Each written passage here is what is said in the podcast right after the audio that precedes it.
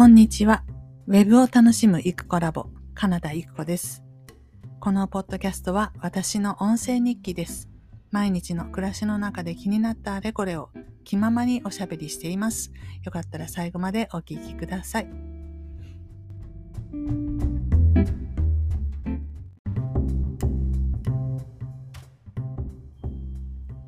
はい。それでは4月17日月曜日のポッドキャストを始めていきたいと思います。えー、っと、時刻の方は朝の9時21分ですね。うんと、前回の配信から間が空いてる気がするんですが、前回が11日というか先週の火曜日でしたね。で、えっ、と、その後、先週の水曜日に、あの、ペライチ講座を無事に開催することができました。えっ、と、久しぶりのっていうか、まあ、初めてっていうか、そういう、まあ、カルチャースクールなんですけど、一つ講座をね、やることができて、なんだろうな。うんと、今までももう何回も何回も勉強会は開いていてでそこでまあ人に教えたりとかもしてたんですけどま例えばワードプレスの勉強会をするよって言ったらそれはその勉強会が主催者であって私はその幹事みたいなポジションだったんですね。いつもいつもずっとそんな感じでした。ですのでえー、っと私が主催するあの私の講座に来てもらうっていう、まあ、そういう立て付けっていうかそういうこと自体がそういえば考えてみたらあんまり今までになかったなっていう感じですね。で、楽だったなっていうのは人に気を使わなくていいですね。えっ、ー、と、勉強会とかの時はスタッフがいて、で、例えばワードプレスに関しても、それぞれの人がそれぞれの意見を持ってるわけですよ。ワードプレスはこういうふうに使うのがベストだっていうね、やり方を。で、ある人は何か、何か設定を変更しよう、何かをしようと思ったらいきなりコマンドを叩き始めるし、でなければ、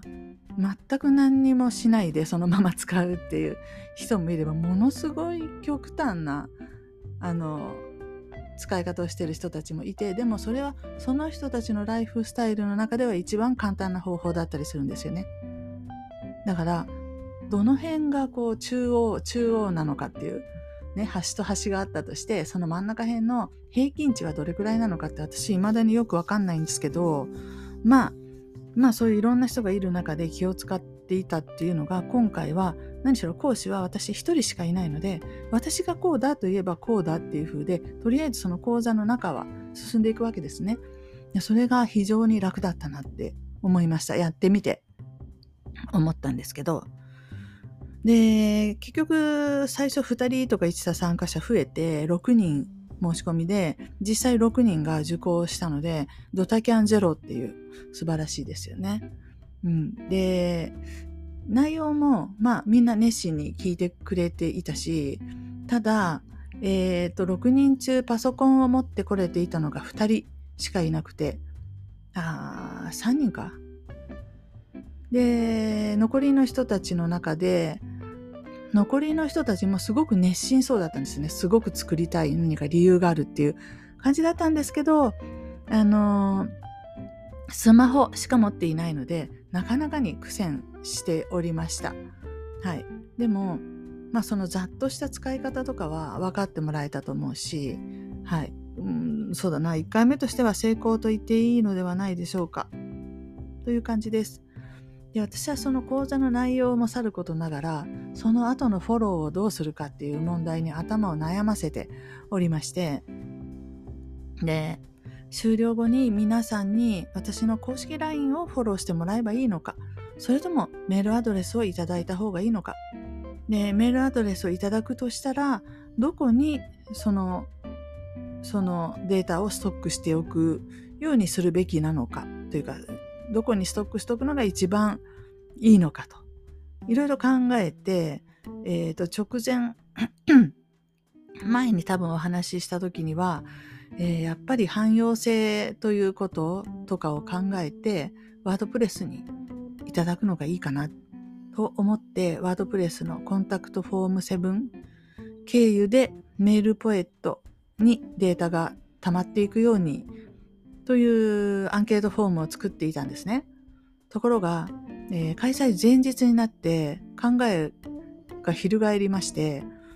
で、結局、うと、あの、ペライチで作ったフォームでアンケートをもらいました。そうすると当然のことながら、そのデータはペライチに、えーと、格納されて溜まっていくわけなんですけれど、で、一応ペライチのもメルマガ配信、えー、機能があるので、それを使って、えーと、皆さんにこうフォローしていくっていう流れですね。で、なんでいきなりペライチに変えたのかっていうことなんですけど、まあ、ペライチのメルマガ機能がどうなるかちょっとよくわかんないですけど、それよりも、ペライチに、え、ー、と、決済機能がついたっていうのはお話ししたかわかりませんけど、要は物販ですね。うんと商品を売ったりとかがダイレクトでできるような仕組みになっていますと。で、その中に、うんと月額課金、サブスクの機能があることに気がついたんです。その講座前日に。で、ペライチが全部 そのサブスクの機能を提供してくれてるので、まあ、月額課金のサービスに申し込んでもらったならば、あとはペライチが集金していってくれる。で、まあ、未収の分に、あの、警告を出したりとか、そういうのを当然してくれると思うし、えー、私のこの構想の中にうっすらと、まあ、月額500円でも1000円でもいいんですけど、月額払ってもらってサポートをするっていうグループを作りたいなっていうのはあるんですよね。で、そうした時に、その課金をどういうふうにしようかっていうのは頭を悩ませていて実は。で、いろいろ考えているんですけど、方法的には、そうですね、一種類しかないのかな、現実的に。えっ、ー、と、私ができる範囲でね、あの、スクエアっていう 収納代行のサービスがあるんですけど、スクエアは、えっ、ー、と、サブスクに対応してるんですね。ですけどそれは請求書を発行するっていう形でその請求書を毎月発行してくれるって自動でそういう、えー、っとサービスがもうすでにあってうちも楽筆ではそれを使っているんですね。で全然問題ないんですけどめんどくさいのはその入会された時に手動で請求書を一つ作らないといけないんですね私たちが。で、あと、もちろん大会された時も、その請求書の配信を止めないといけないんですけど、スタートとストップの時、人の手が必要だっていうのがちょっとめんどくさいし、あの、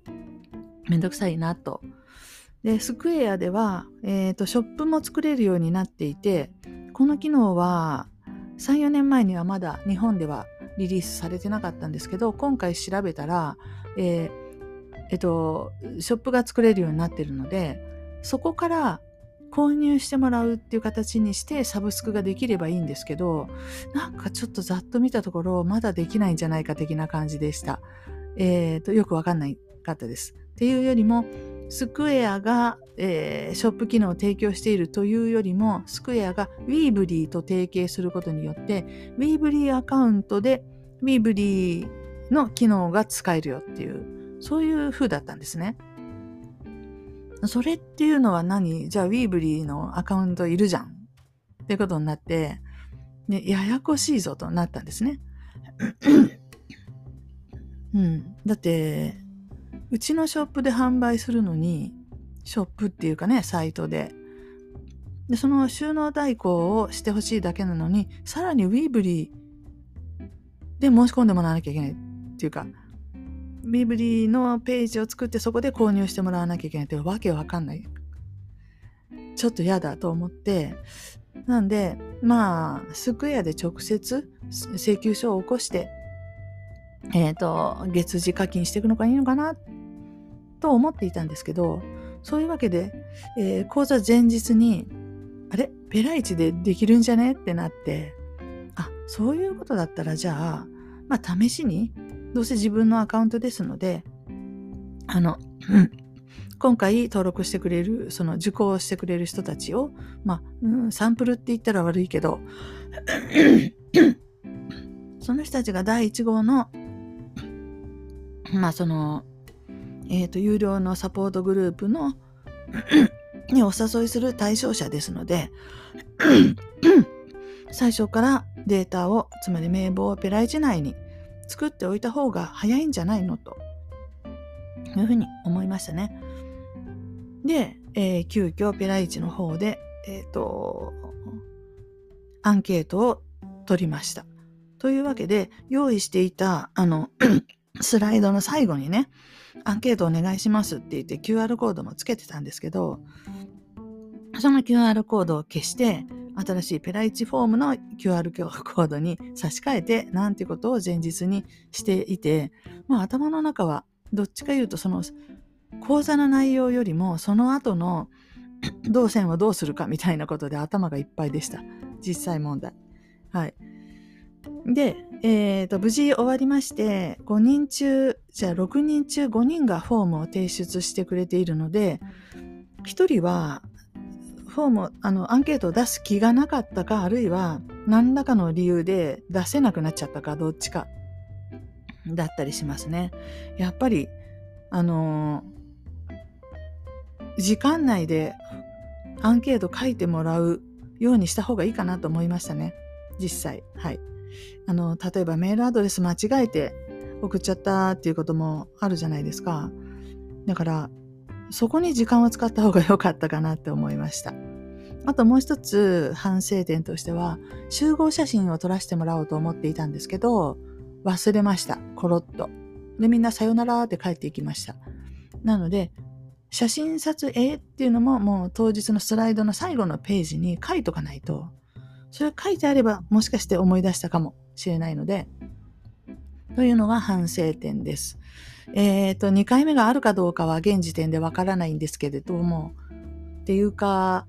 こちらからこういうふうにしたいですって提案したら通るかなっていう感じなんですけど、ペライチをもう一回やるのか、それとも、つか、今やりますって言っても早くて、456だから7、8、9のクールになりますので、7月ですね、早くて。うんと、ペライチ講座の2回目をやるのか、それとも、えー、インスタの使い方とかにして、まあ、人がたくさん集まるっていうことを目的にしたらそういう人気の出そうなものはやった方がいいと思うんですけどその辺ちょっと考え中っていうかどうしようかなーって感じなのでまた担当の人たちの意見も聞いて、えー、考えたいと思います。はい。で、まあ、そんなわけで、ペライチ講座っていう、もう3ヶ月前から決まっていたものなんで、これが終わって、すごくほっとしていますし、これでようやく、えー、ここのところ何週間も動画を聞き続けているプロラインの、えっ、ー、と、LINE のステップ配信の、に取り掛かれるぞと。つうか取り掛からないといけないよねっていう状況になっていて でえっとペライチ講座の次の日だったかな？にそのプロラインの方のえー、次の次の日か。すいません。えっ、ー、とプロラインのあの面談がありました。ね。あの本当にちょっとサービス使いたいだけなのに面談までするのかよっていう、本当にそんな話なんですけど、30分間、あの、まあ、プロラインのいわゆるサポーターみたいな立ち位置の人なのかな？わかんないけど、面談をしました。で、まあ、プロラインの面談だからプロラインの使い方の話だろうと思っていたんですけど、事前のアンケートにまあうちの状況を書いておいたら、がっつりコンサルしてくれて、なんていうんですかね、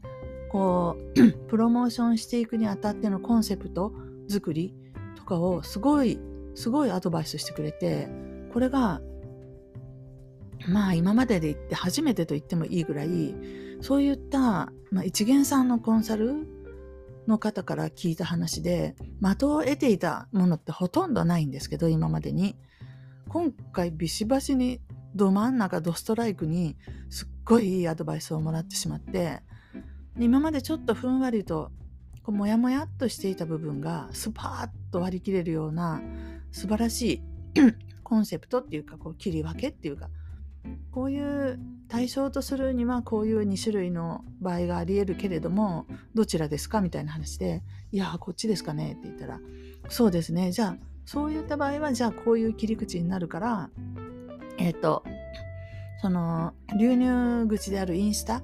の投稿もその同じコンセプトでやるべきだしその広告配信ももちろん同じコンセプトでやるべきだしみたいな。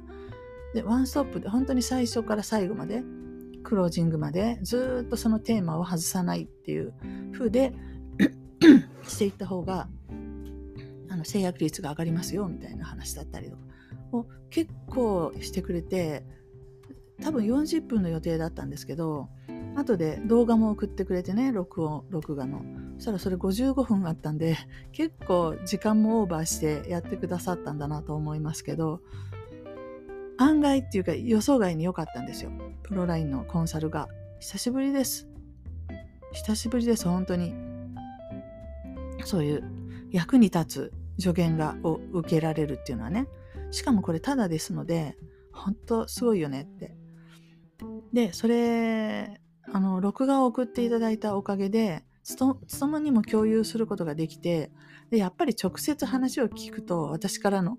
あの、伝え聞きじゃなくてね、すごく刺さったみたいで、あの、スパーッとした感じになってましたね。そうか、とか言って。うん。そういうわけで、えっ、ー、と、ステップ配信でこう配っていく動画を最低3本は作るっていう話なんですけど、もう今までに使ってあるものもちょっと見直して、より良くして配信していきながら、えー、実際のステップを組むっていう作業をしないといけないので、で、何ですかね、こう、まあ、こう、プレゼントが欲しい方はここをクリックしてくださいとか、で、1本目に飛んで、そしたら、どうだったか、こう良かったとか悪かったとか、アンケート答えてください。そしたら、次の差し上げますみたいにして、こう段階的にあの誘導していくんですけど、そのこの動画を差し上げますってどうやって差し上げるかっていう話ですよね。で、動画をポンとあげるんじゃなくてちゃんとページに埋め込んだ形のコンテンツページっていうものに飛ばしてでそのコンテンツページの中で動画を見てもらってそのコンテンツページの動画の下には次へ行くためのステップが書いてあるっていうそういう状況のページを作る。でそのプロラインはその要はページがを作る機能もあるのでページを作っておいてえー、誘導していくので結局そのページ作らなきゃいけないじゃんっていう。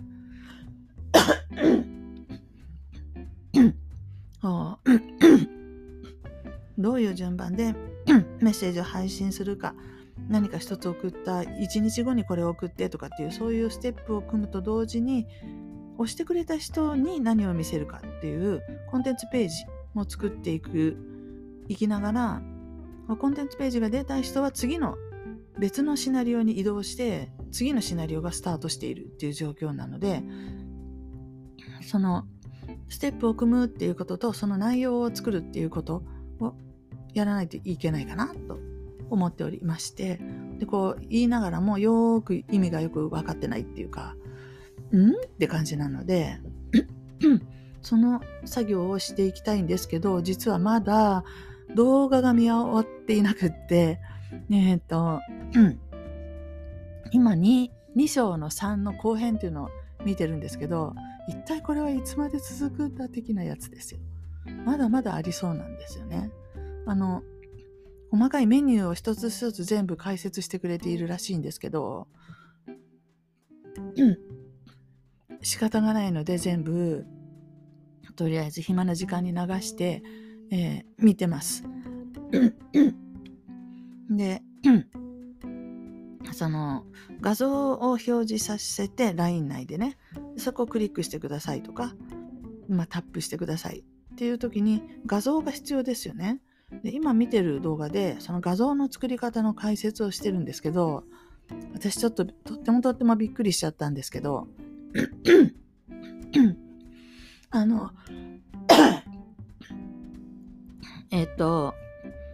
Mac の場合はプレビューを使う。それから なんだっけ。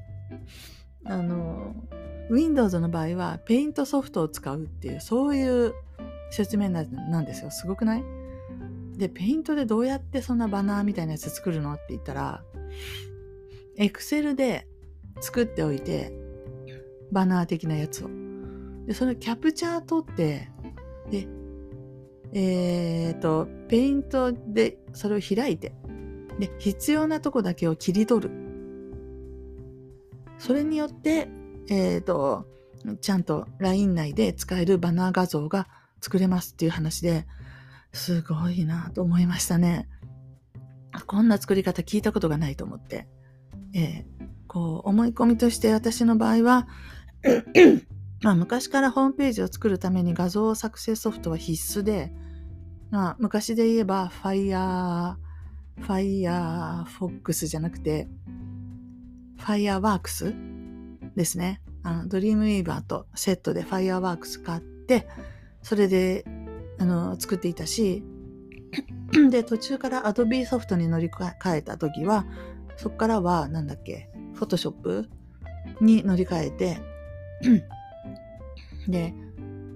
えっ、ー、とそれがなんだろうサブスクになってきちゃってそれでも私が買ったのはパッケージ版だったんでね。で何年も何年もずっとあの裏技使って使い続けてきたんですけどパソコンが新しくなるたびになんかこうもう無理ってなって今のバージョンで完全に無理ってなってでしょうがないのでなんだっけアフィニティフォト。フォトショップに対応する機能がアフィニティフォトなんですね。あの新規開くときに A4 とかそういう選択肢じゃないっていうことです。アフィニティデザイナーデザイナーっていうのがあるんですけど多分アフィニティデザイナーは新規作成するときに A4 にしますか？何しますかっていう紙の大きさで聞いてくるっていう多分それだけの違いかと思うんですけど何分そのウェブで使う画像っていうのは縦横サイズが自由に決めれないといけないのでえっ、ー、とアフィニティフォトを使っていますが まあ、フォトショップとかのサブスクに比べたらもう激安で、え、ー、と、一つ6000円か7000円かで買って、まあ、それで買い切りですのでね、ずっと使えるっていう。で、安い、すごいって思ってたんですけど、でも使い方って言ったらそれちょっと、うん、難しいよねっていう 感じで、初心者の人に何から教えたらいいかよくわかんないっていう風だったんですけど、それで私は最近キャンバーを見つけて、いや、キャンバーすげえじゃんって。何の知識もいらんじゃん。で、キャンバだったら、もう初心者の人に、これで画像を作ってくださいねって言えるなと思ってたんですけど、今朝、そのプロラインの動画を見てたら、えっ、ー、と、キャンバもこれから紹介されるらしいんですけど、その前に、えっ、ー、と、あの、ペイントを使ってバナーを作りますとかって言ってて、びっくりして、思わずガン見しちゃったんですけど、なるほど。ペイントで作るっていうよりも、えっ、ー、と、エクセルで作ったバナーらしきものをあの、画面のキャプチャー撮って、それを、えー、ペイントでリサイズするっていうことですね。ですので、これ作ってる、何で作ったって言ったら、エクセルじゃんっていう話で。よく、エクセルで画像って作るんだと思って、逆の意味で目から鱗だったりしたんですけど、まあ多分 Windows 使ってる人は最初から Excel はあるソフトなので、大体入ってますよね、抱き合わせで。だからこういう発想になるんだなと思って、これだったら理解できる人はたくさんいるんだろうなと思って、うん。あの、ほーと思いました。うん、フォトショップ使ってるとか、アフィニティフォト使ってるとかっていう人って全体から見たらものすごいパーセンテージ低くて1割もいなくてっていうぐらいだろうと思うので、世の中の一般の人っていうのは、エクセルとかワードだったらわかるよっていう状況の中でそれを利用していくっていうのは確かに正しいよねってで、ペイントとかも入ってるわけだし、最初から。うん、なるほどと。で、冒頭の話でね、とどんな使い方がそななんだろう。正しいのかって言った時に正しい正しくないじゃなくてこう人口比の中のこの中央値ってどれぐらいなのかなっていうことを考えた時にまあワードプレスの使い方で言ったら、もう何でもかんでもターミナルでどうこうしてサーバー入ってどうたらこうたらっていうやり方は、あの、中央値ではないと思うけど、あの、何の設定もせずにそのまま、例えば、例えば、なんだ？えっ、ー、と、なんだ？あの、URL を、今はどこも HTTPS ですよね。でも多分、ワードプレスのデフォルトは今も HTTP になってると思うんですけど、そんなことも知らずにそのまま使うとか言ってる人がいるとしたら、それもやっぱり中央値ではないだろうと思うし、こうざっくりこの辺が普通だよねって使い方っていうのは多分私がやっているような自動インストールして最低限の設定ポチポチしてみたいな。で、みんなが使ってる一番たくさん使われてるようなテーマを使ってとかってやっていくのが普通の人が取る道かなと思ってるんですけど、これが画像の作り方って言った時に私がデフォルトだと思っていた、えー、アフィニティフォトを使うとかは全然異端で、で最近見つけたキャンバはかなり平均に近いんだけど、キャンバさえ知らない人がほとんどで、そういう人たちにエクセルで作りましょうっておすすめするのってもしかしたらドストライクなのかなって思って、いやーびっくりするわーって。悪いけど私エクセル持ってないんだよねっていう感じで。何か、何かのギャップをすごい感じて、えー、びっくり、びっくり仰天しました。はい。それでも、この動画も、この今してる説明が終わったら、キャンバというものがありますとか言って、きっとキャンバのおすすめをするので、キャンバでいいんじゃないかなって。私とこの世の中のこう接点が今キャンバなのかなって。接点っていうか重なってる部分がね、画像を作るっていうことにおいて、ギリギリキャンバなのかなと思ったりしまして。私も調べたんですけど、キャンバってまあ、あらゆるテンプレートがあるんですけど、なんだっけ、LINE のリッチメニューとかで検索すると、ちゃんと出てきますね。メニューに使える、なんか、公式 LINE って下の方ポチッと押すとメニュー B って出てきたり、あるいは出っ放しになってたりするじゃないですか。うーんと、多くは1、2、3って3個並んでるか、それが2段で6個並んでるかが多いと思うんですけど、ああいうのに対応したテンプレートもすでにあって、いやー、すごいなーって。本当にこれ使っといたら、何も考えずに作れるわと。だから画像サイズはいくつとかね、何ピクセルかける何ピクセルとか考えなくても、すでにそのテンプレートがあるので、それをちょっと色変えたりとかね、写真変えたりとかして、で、ダウンロードすれば使えちゃうんで、いやー、キャンバがすごいわっていう感じですね。だって、今回、講座で使ったスライドもキャンバだし、うん。なんか、キャンバで作れないものって何があるんだろうぐらいの感じですね。あ細かいね、オリジナルのデザインこだわってすごい作りたいっていうのであれば別ですけど、でそれも別にキャンバ内で差し替えていけば できるんじゃないかなと思っちゃったりしています。はい。ということで、えっ、と、今日の話は何だろう、キャンバすごいっていう話かな、結論的には。なわけですけど、とにかく無事に講座が終わりましたので、これからしばらく集中して、えー、公式 LINE のステップ配信の設計の方に当たりたいと思っております。はい、本日は以上です。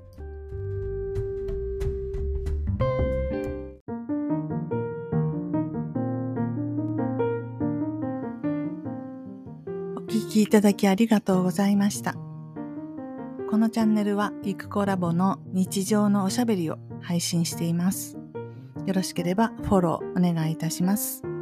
コメントもお気軽にお寄せください。お待ちしています。